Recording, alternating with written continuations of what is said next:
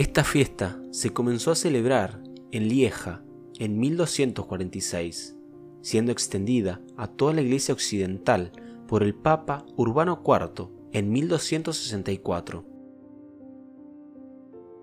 teniendo como finalidad proclamar la fe en la presencia real de Jesucristo en la Eucaristía,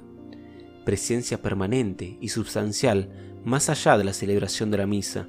y que es digna de ser adorada en la exposición solemne y en las procesiones con el Santísimo Sacramento, que entonces comenzaron a celebrarse y que han llegado a ser verdaderos monumentos de la piedad católica.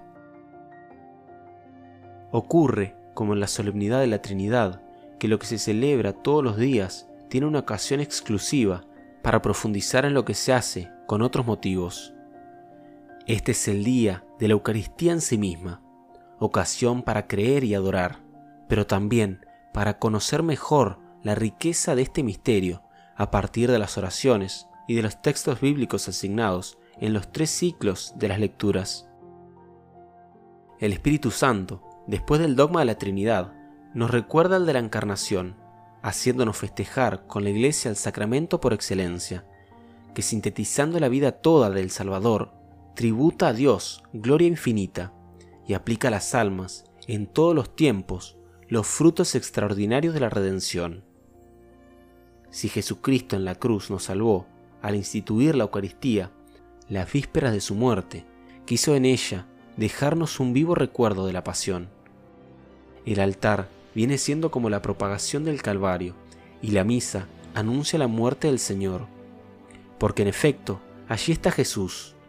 como una víctima, pues las palabras de la doble consagración nos dicen que primero se convierte el pan en el cuerpo de Cristo y luego el vino en su sangre, de manera que ofrece a su Padre, en unión con los sacerdotes, la sangre vertida y el cuerpo clavado en la cruz. La hostia santa se convierte en trigo que nutre nuestras almas.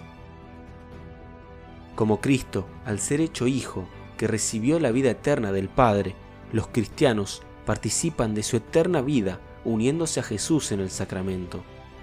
que es el símbolo más sublime, real y concreto de la unidad con la víctima del Calvario. Esta posesión anticipada de la vida divina acá en la tierra por medio de la Eucaristía es prenda y comienzo de aquella otra de que plenamente disfrutaremos en el cielo. Porque el pan mismo de los ángeles que ahora comemos bajo los sagrados velos, lo conmemoraremos después en el cielo, ya sin velos. Veamos entonces en la Santa Misa el centro de todo culto de la Iglesia a la Eucaristía y en la comunión el medio establecido por Jesús mismo, para que con mayor plenitud participemos de ese divino sacrificio